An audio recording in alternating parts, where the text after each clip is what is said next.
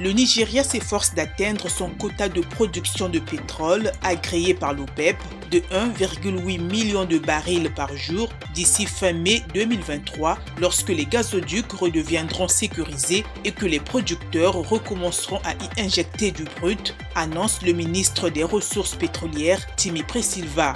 Autrefois premier producteur de brut en Afrique, le Nigeria est désormais en quatrième position derrière l'Angola, l'Algérie et la Libye à cause des vols de pétrole et du vandalisme des pipelines qui entravent la production sur les sites d'exploitation. Le Togo espère trouver un nouvel accord avec le Fonds monétaire international d'ici la fin du premier trimestre 2023, selon son ministre de l'économie et des finances Sani Yaya.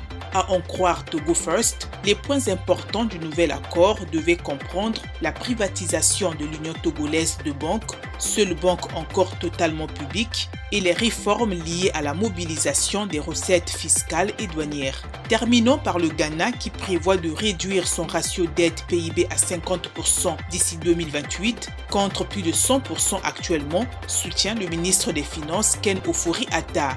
Il ajoute qu'en ce moment, les paiements d'intérêts absorbent entre 70 et 100% des revenus du gouvernement.